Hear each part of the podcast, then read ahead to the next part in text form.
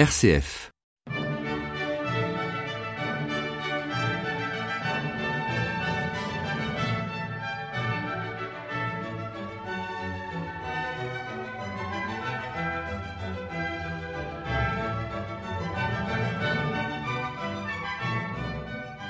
Chers amis de RCF, heureux de vous retrouver pour cette émission de la clé des champs. Aujourd'hui, le numéro 152. Et on pourra entendre à cette occasion deux cantates de Jean-Sébastien Bach, la cantate 119 et la cantate 25. On va tout de suite commencer par la cantate 25, BW 25. Elle fait partie des premières cantates que Bach composa à Leipzig. Cette cantate utilise l'évangile du Samaritain reconnaissant. Entrons dans un village. Jésus vit dix lépreux venir à sa rencontre. Allez vous montrer aux prêtres. Comme ils y allaient, ils furent purifiés. L'un d'entre eux, voyant qu'il avait été purifié, revint sur ses pas en glorifiant Dieu. Il tomba sur la face aux pieds de Jésus en le remerciant. Et c'était un Samaritain. Jésus dit, Est-ce que les dix qui étaient avec toi et qui ont été purifiés, où sont-ils passés les neuf autres? Il ne s'est trouvé pour rendre gloire à Dieu que cet étranger. Et il lui dit, Relève-toi, va, ta foi t'a sauvé.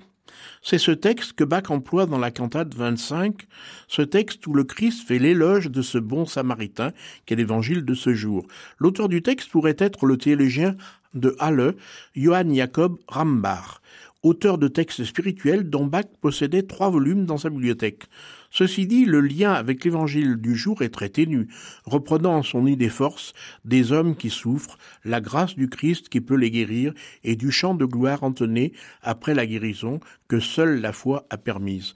Voici, pour commencer, le cœur d'entrée de cette cantate.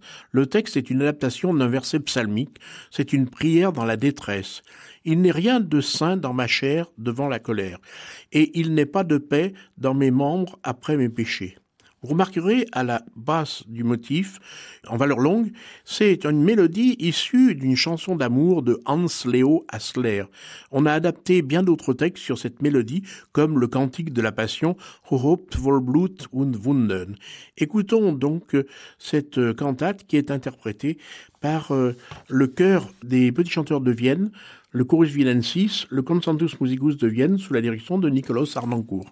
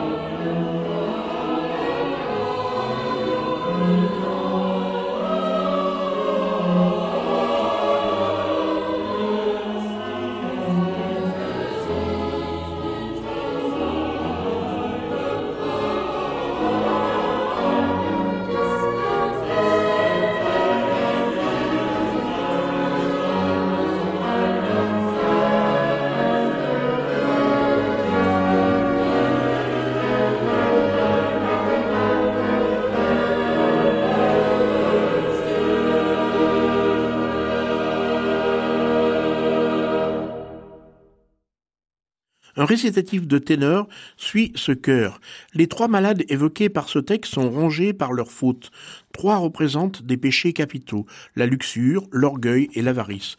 L'univers entier n'est qu'un hôpital où des êtres en quantité innombrable, et même des enfants, au berceau, sont alités durement malades. L'un souffre en sa poitrine, l'autre gît malade, le troisième est dévoré par la cupidité. Et c'est Kurt Equidus qui interprète ce récitatif. Nur ein Hospital, wo Menschen von unzählbar großer Zahl und auch die Kinder in der Wiegen an Krankheit hart darnieden liegen. Den einen quält in der Brust ein hitzges Fieber, böse Lust, der andere lieget krank an eigener Ehre, hässlichem Gestank. Den dritten zehrt die Geldzucht ab und stürzt ihn vor der Zeit ins Grab. Der erste Fall hat jedermann beflecket und mit dem Sündenaussatz angestecket. Ach, dieses Gift durchwühlt auch meine Glieder. Wo find ich armer Arzenei? Wer steht mir in meinem Elend bei? Wer ist mein Arzt? Wer hilft mir Suit un aria de basse. La terre des hauts plateaux de Galade était considérée comme un pays de prédilection. Cet air contraste avec la complexité du cœur d'ouverture que l'on vient d'entendre. Dans sa solitude et son malheur, l'homme se laisse aller à une confidence intime et confiante. Hélas, pauvre de moi, où prendrais-je conseil? Toi, mon médecin, Seigneur Jésus, toi seul connais le meilleur remède pour mon âme. Et c'est Max von basse. Thank you.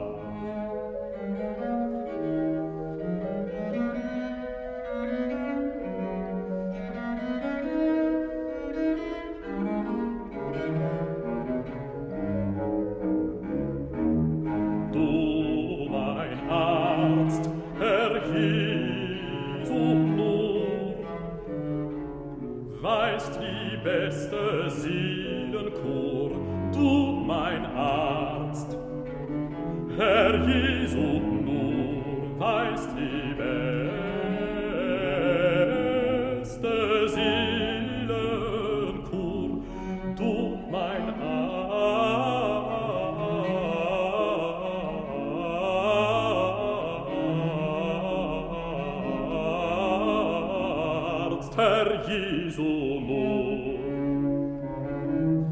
weißt die beste Seelenkur du mein Herz Herr so nur weißt die beste Seelenkur du mein Arzt Herr Jesu nur du mein Arzt Herr Jesu nur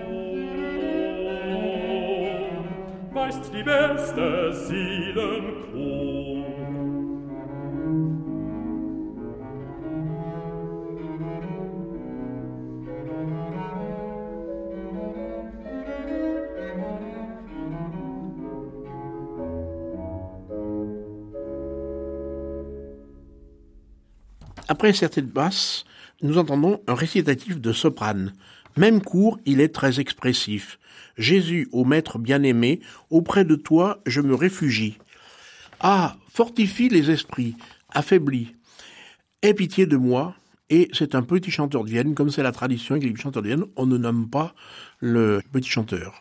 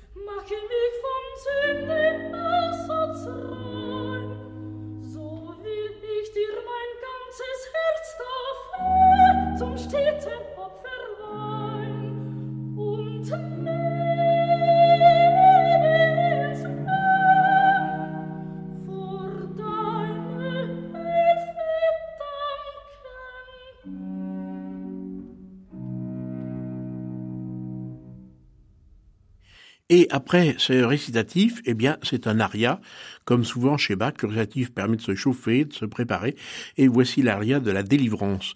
Tous les tourments paraissent dissipés, et la grâce implorée a agi avec les anges. C'est un menuet rayonnant de joie.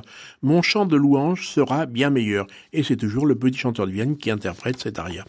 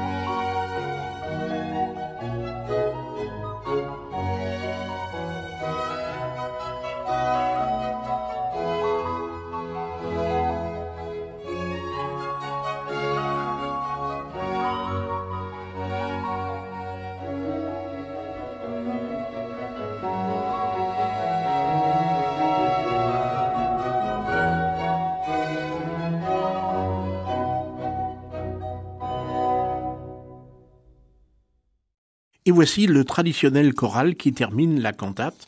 Bach fait appel à la douzième et dernière strophe du choral Treuer Gott ich muss ihr Kragen. La mélodie est de Louis Bourgeois. Je veux consacrer tous mes jours à célébrer le pouvoir de ta main, puisque mes tourments et mes plaintes, tu les as écartés avec tant d'amour. La cantate donc était interprétée par les petits chanteurs de Vienne, le Chorus Vienensis, le Concertus Musicus de Vienne sous la direction de Nicolas Arnoncourt.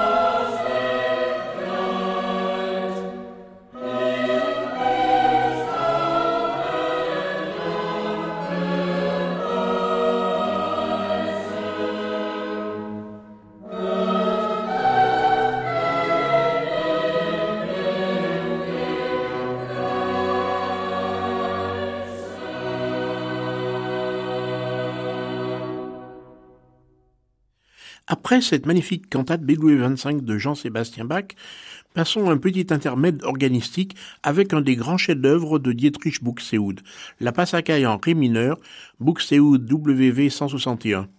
Comme le dit si bien Gilles Cantagrel, on ne peut s'empêcher de penser que le jeune Bach a dû connaître cette page magistrale. Mais si Buxtehude maintient l'ostinato à la basse pendant les 28 variations, Bach, lui, le fait migrer à travers les différentes voix de la polyphonie. C'est Olivier Vernet qui sera l'interprète de cette passacaille sur l'orgue Gérald Guillemin de la cathédrale Saint-Étienne d'Agde.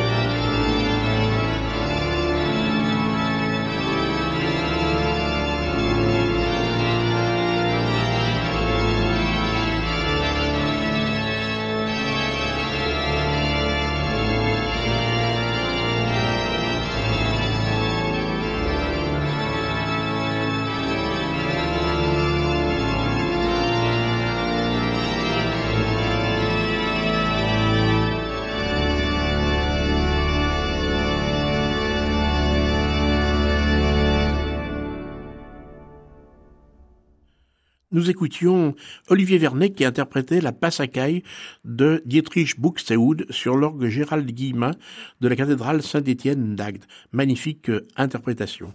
Et voici maintenant la deuxième cantate. Elle a été exécutée le lendemain de la cantate que nous venons d'entendre, c'est-à-dire le lundi. Pourquoi? Eh bien parce que le lendemain c'était la fête, la fameuse fête de la municipalité de Leipzig. Je vous disais au début de cette émission, je choisis une cantate de Bach, la BW 119, créée le 30 août 1723 en l'église Saint-Nicolas de Leipzig. C'est la première année de Bach dans cette ville. Il a retenu le 22 avril et il prend son poste le 22 mai. Plusieurs candidats se sont récusés, d'une part Thelmann qui préfère aller à Hambourg, d'autre part Christophe Graupner que le Landgrave Ludwig de Hesse-Darmstadt refuse de laisser partir, mais aussi Georg Friedrich Kaufmann, Johann Heinrich Rohle et Georg Balthasar Schott. La liste est longue. Le docteur Platz, membre du conseil municipal, révèle dans sa correspondance les raisons du choix. Pour des raisons importantes, la situation est délicate, et puisque l'on ne peut pas avoir les meilleurs, il faut donc prendre les médiocres. Et Bach fait partie des médiocres. On croit rêver, et pourtant c'est bien vrai. Comme c'est l'installation du nouveau conseil municipal, renouvelé le lundi suivant la Saint-Barthélemy, Bach veut leur administrer, comme le dit si bien Gilles Cantagrel dans son excellent ouvrage sur les cantates, une nouvelle et éclatante preuve de son talent. Qui a écrit le livret On ne sait pas. C'est une laudation quelque peu laborieuse et répétitive. On forme des vœux pour le nouveau conseil et on loue Dieu qui en a permis l'élection et qu'il veille sur lui. C'est le psaume 147 qui est choisi, car par un habile glissement, la louange du psaume à Jérusalem passe à la ville de Leipzig. Comme le souligne Gilles Cantagrel, la bénédiction divine s'étend sur la ville pour que règne la justice et la paix et que se manifeste la bonté et la fidélité. Ce texte n'est pas très stimulant pour l'imagination du compositeur, qui s'en sort en variant les coloris des différentes parties. Bach recherche la splendeur avec une instrumentation importante, pas moins de quatre trompettes et timbales, des bois, des flûtes, au bois et bien sûr un ensemble à cordes. L'œuvre s'achève par quelques phrases du Téléum dans la traduction de Martin Luther. C'est cette cantate que Mendelssohn reprendra pour l'inauguration du monument Bach devant l'église Saint-Thomas le 25 avril 1843. Pour la circonstance était venu Robert Schumann et le dernier petit-fils de Bach, Wilhelm Friedmann Ernst Bach, âgé de 84 ans, fils survivant de Johann Christoph Friedrich, le Bach de Buchbourg. Seizième enfant de Bach, il fit toute sa carrière dans le château de cette ville, et à une dizaine d'années près, il aurait pu rencontrer Voltaire, qui y séjourna deux fois et parla des personnages de château dans son roman Candide. Mais écoutons cette cantate qui comporte onze numéros et qui sera interprétée par le Bach Collegium Japan sous la direction de Maazaki Suzuki. Voici le cœur d'entrée. Glorifie ton Seigneur Jérusalem, Sion loue ton Dieu, car il renforce les barres de tes portes et bénit chez toi ses enfants. Il procure la paix à tes frontières. Ce cœur d'entrée est traité comme une ouverture à la française, avec trois mouvements lents, vifs, lents. Dans une œuvre religieuse, la majesté symbolise Dieu, mais ici, nul doute, il s'agit du conseil municipal, maître de la ville.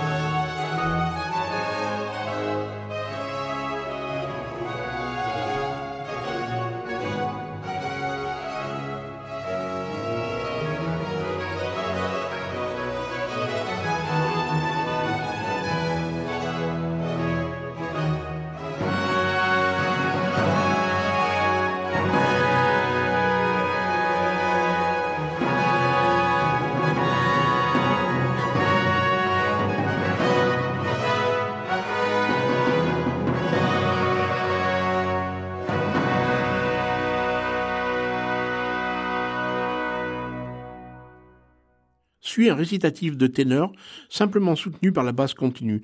Pays béni, cité bienheureuse où le Seigneur a lui-même son foyer et son feu. Il faut le redire. Pays béni, cité bienheureuse. Par un glissement habile, la Jérusalem chantée ici devient la ville de Leipzig. On nage dans un climat de bonheur et de félicité, et c'est le ténor Makoto Saku Dara qui interprète ce récitatif.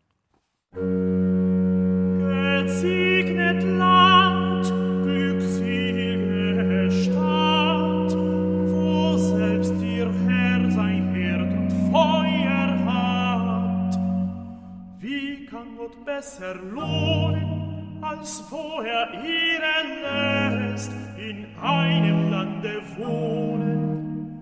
Wie kann er eine Stadt mit reicher Nachdruck segnen, als wo er und treu ein ander lässt begegnen, wo er Gerechtigkeit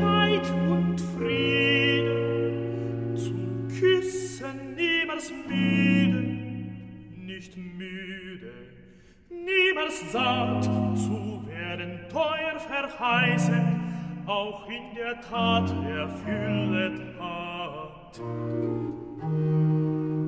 Da ist der Schluss gemacht, gesegnet Land, glückselige Stadt.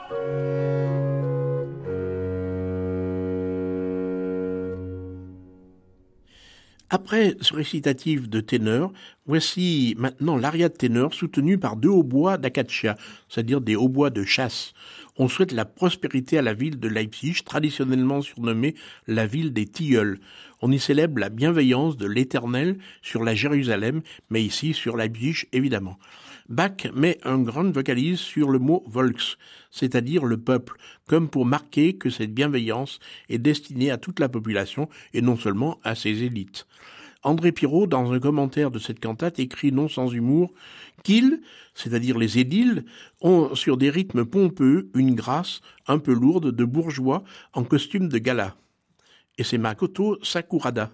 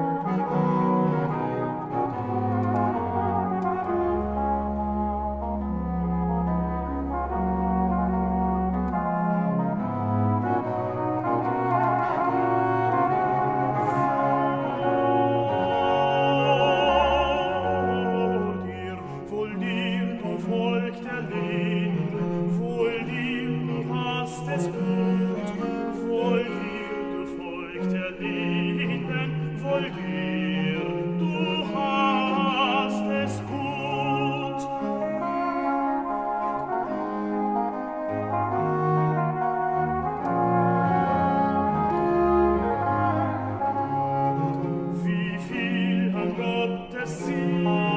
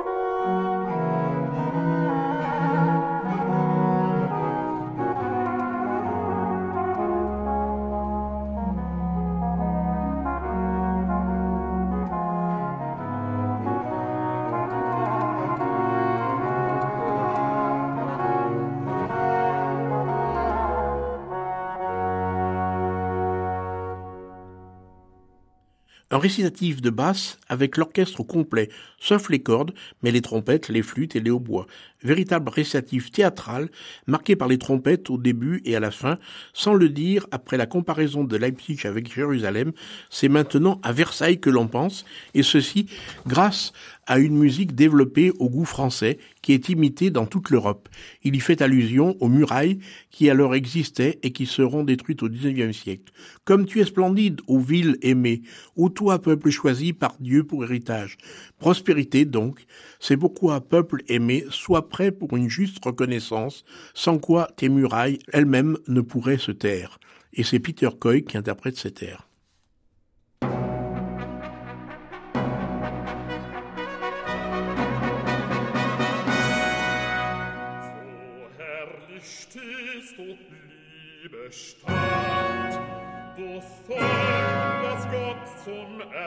Sich erwählet hat.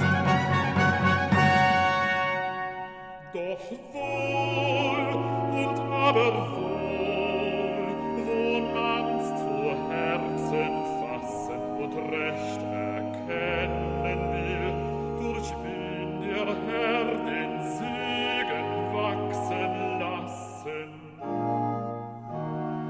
Ja, was bedarf es viel? Das Zeugnis ist schon da. Herz und Gewissen wird uns überzeugen, das, was wir Gutes bei uns sehen, nächst Gott durch kluge Obrigkeit und durch ihr weises Regiment geschehen.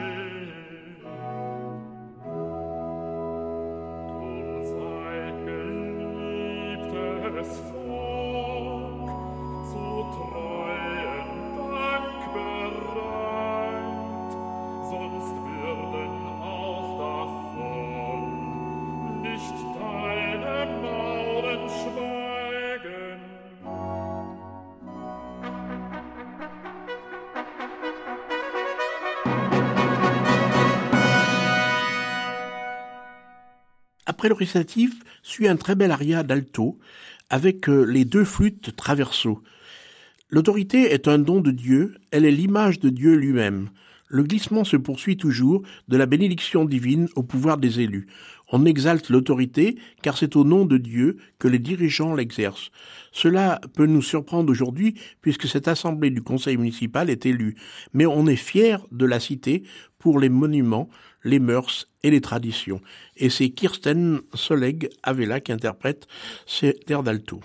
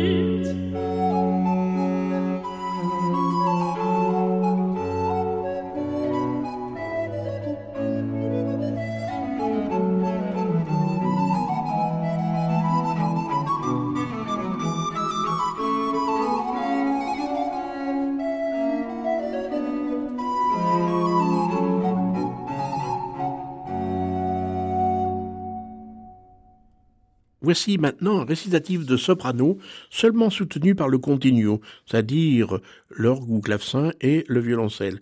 On y loue les efforts des conseillers qui achèvent leur charge et ceux qui vont leur succéder. Les conseillers sont nommés les chers pères, Ter. La fin reprend une phrase du Notre Père adaptée par Luther. Donne-nous de ne pas te prier de la bouche, mais aide-nous à le faire du fond du cœur. Et c'est Yukari Nonoshita.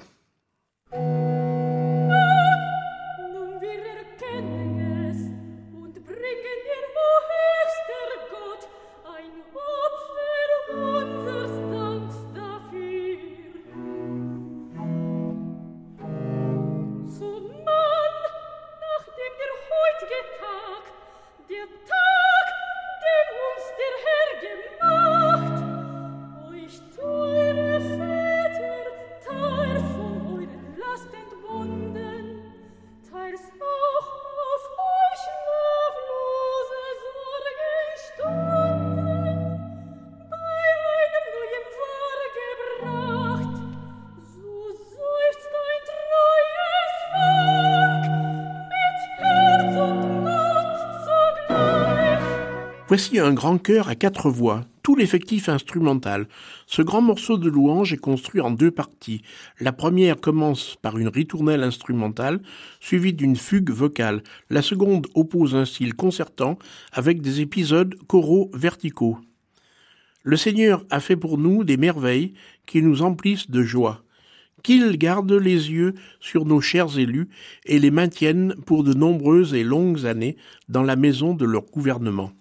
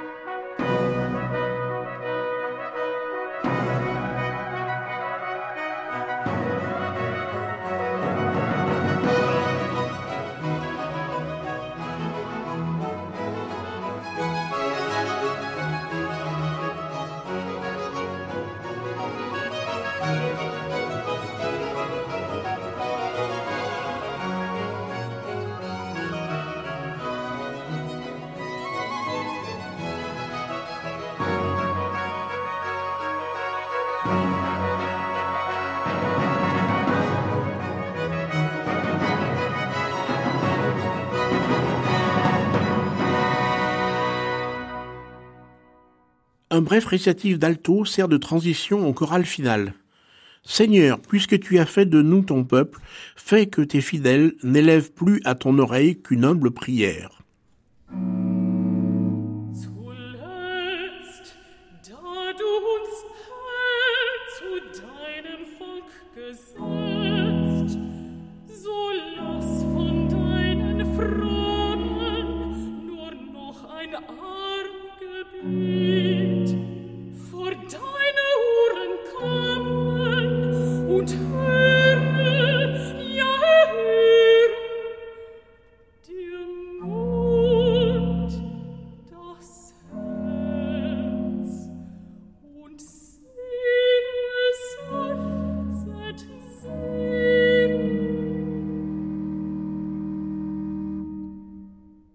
Pour terminer, voici le choral final, traditionnel. Le texte est un extrait du Téléum allemand dans la traduction de Martin Luther à partir du Téléum ambrosien du IVe siècle attribué à Saint Augustin. L'instrumentation n'étant pas précisée, c'est l'instrumentation traditionnelle, c'est-à-dire les cordes et le continuo. Seigneur Dieu, nous te louons, Seigneur Dieu, nous te rendons grâce. Un bref Amen conclut le tout.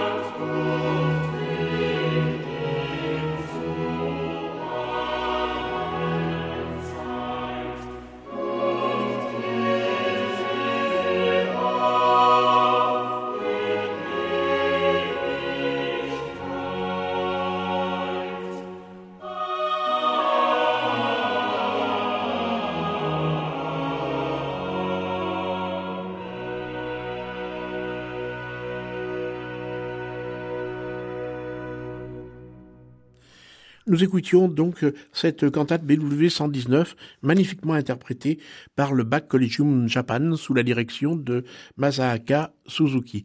Et pour terminer cette émission, eh bien, nous allons écouter la Kanzon de Dietrich Buxtehude, pièce pour orgue donc, et Buxtehude est mort en 1707 à l'âge de 70 ans. Deux ans auparavant, en 1705, Bach était allé lui rendre visite de Arnstadt jusqu'à Lübeck, c'est-à-dire 400 km à pied, donc vous voyez la distance. Il devait rester quatre semaines, il restait quatre mois moyennant quoi il s'est fait réprimander en rentrant à son poste. Alors, il s'est beaucoup laissé influencer, évidemment, par Buxtehude, qu'il a tout de suite vu le génie de ce compositeur. Et vous en rendrez compte en écoutant cette magnifique canzone, interprétée par Olivier Vernet sur l'orgue de Gérald Guillemin de la cathédrale Saint-Dienne d'Acte. Merci à Philippe Faure qui était à la technique, et je vous dis à la semaine prochaine.